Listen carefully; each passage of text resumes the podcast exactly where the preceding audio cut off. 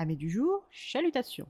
Pour les petits nouveaux, moi c'est Sekhmet et je vous souhaite la bienvenue dans mon podcast littéraire. Dans mon émission, je vais tenter trois fois par semaine de vous donner envie de découvrir des livres de tout poil, récents et moins récents. Alors, si ça vous tente, c'est par ici la suite. Aujourd'hui, je vais vous présenter le troisième tome de la saga d'Aevabad, L'Empire d'Or de Shannon Chakraborty, publié aux éditions de Saxus. Dans ce troisième volet des aventures de Dara, Ali et Nari, il me faut vous avertir que si vous n'avez pas lu le tome 2 ou que vous ne l'avez pas encore fini, il est temps pour vous de quitter l'épisode sous peine d'être spoilé.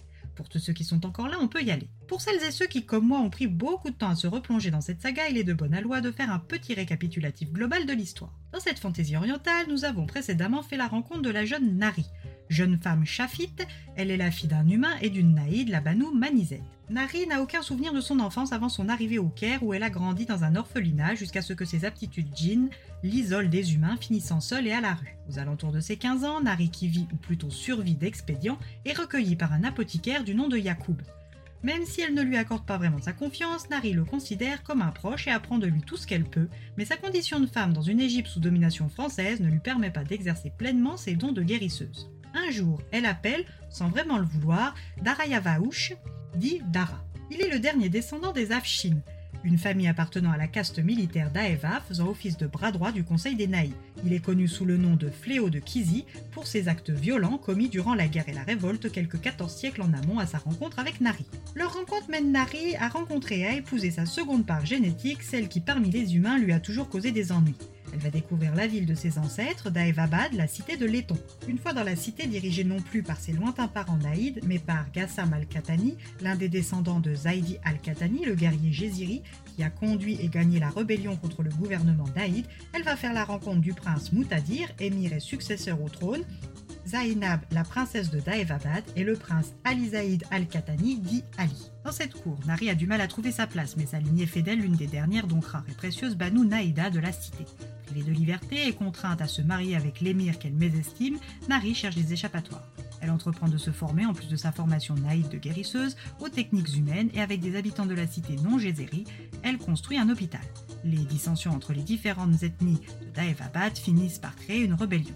Ali est à la tête de l'une d'entre elles, s'opposant à son père et à son frère. Dara et sa Banu Manizet sont à la tête d'une autre bien mieux préparée. Ces derniers tuent sans ménagement des centaines de Djezeri et tuent le roi Gassam.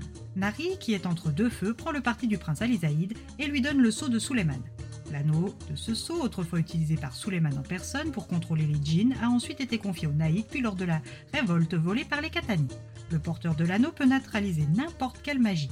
Sa mère, venue venger ses ancêtres et reprendre son pays, est en colère contre sa fille, et sa menace est telle que Nari préfère sauter avec Ali dans les eaux maudites au pied de la cité que de rester auprès d'elle et de celui en qui elle avait confiance et qui l'a visiblement trahi. Quand Nari se réveille de sa chute, elle est en Égypte avec Ali brûlant de fièvre. Son mari Moutadir lui avait expliqué que l'adaptation du nouveau porteur du sceau pouvait prendre quelques jours et être douloureuse et éprouvante pour celui-ci. Elle ne sait pas où l'emmener pour se reposer si ce n'est chez son ancien mentor et protecteur Yaku. Ce dernier ne pose pas de questions et les accueille, les nourrit et les soigne du mieux qu'il peut. Larry lui fournit quelques réponses sur ses six années d'absence, mais ne peut trop en dire. Quand Ali se rétablit, il décide de repartir, aider leur monde, mais sans leur pouvoir, ça s'avère être une tâche encore plus ardue que prévu. Leur destination Ta Nitri, la patrie légendaire de la puissante tribu de la mère de Ali, Hatset, la seconde épouse de Feu Cette patrie, en désaccord avec Daevabad depuis des années, sera-t-elle une aide pour nos deux exilés sans pouvoir? De son côté, Manizet et toute la cité font face à la même perte de capacité magique. Seul Dara est en capacité de faire de la magie, faisant de lui un pion essentiel dans les plans de la Naïd.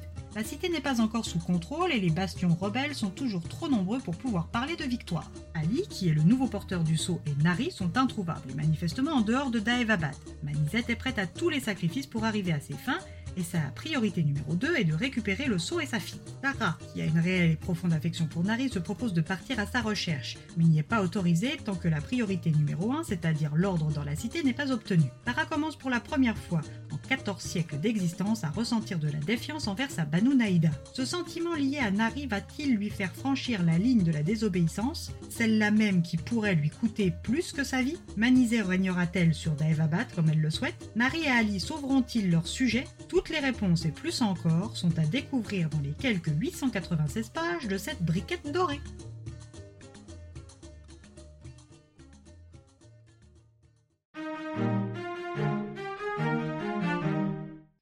Avec les deux premiers tomes, c'est un réel plaisir de lecture. Malgré les très longs mois qui ont séparé ma lecture de ce tome de celle du tome 2, je n'ai aucune difficulté à me remettre dedans, juste le temps du prologue et c'était bon. Les personnages sont davantage approfondis dans ce tome et on apprend beaucoup sur leur passé et cela donne une lumière sur toute l'histoire depuis son début. Cette saga peut faire peur à certains d'entre vous au vu des briquettes que sont les trois premiers tomes. Mais paroles de Sekhmet, elles ne vous pèseront pas sur l'estomac, juste un petit peu sur les genoux. C'est donc une vive recommandation pour ceux qui ne l'auraient pas encore deviné. Et eh bien voilà, j'en ai fini pour aujourd'hui. J'espère que cet épisode vous aura plu et vous aura donné des nouvelles idées de lecture. Si vous souhaitez découvrir d'autres petits bonbons littéraires tout droit sortis de ma bibliothèque, je vous retrouve le jeudi 9 novembre prochain pour un nouvel épisode. Et si d'ici là je vous manque de trop, n'hésitez pas à me rejoindre sur mon compte Instagram, les lectures de Sekhmet. Sur ce, chalut les amis et à la prochaine!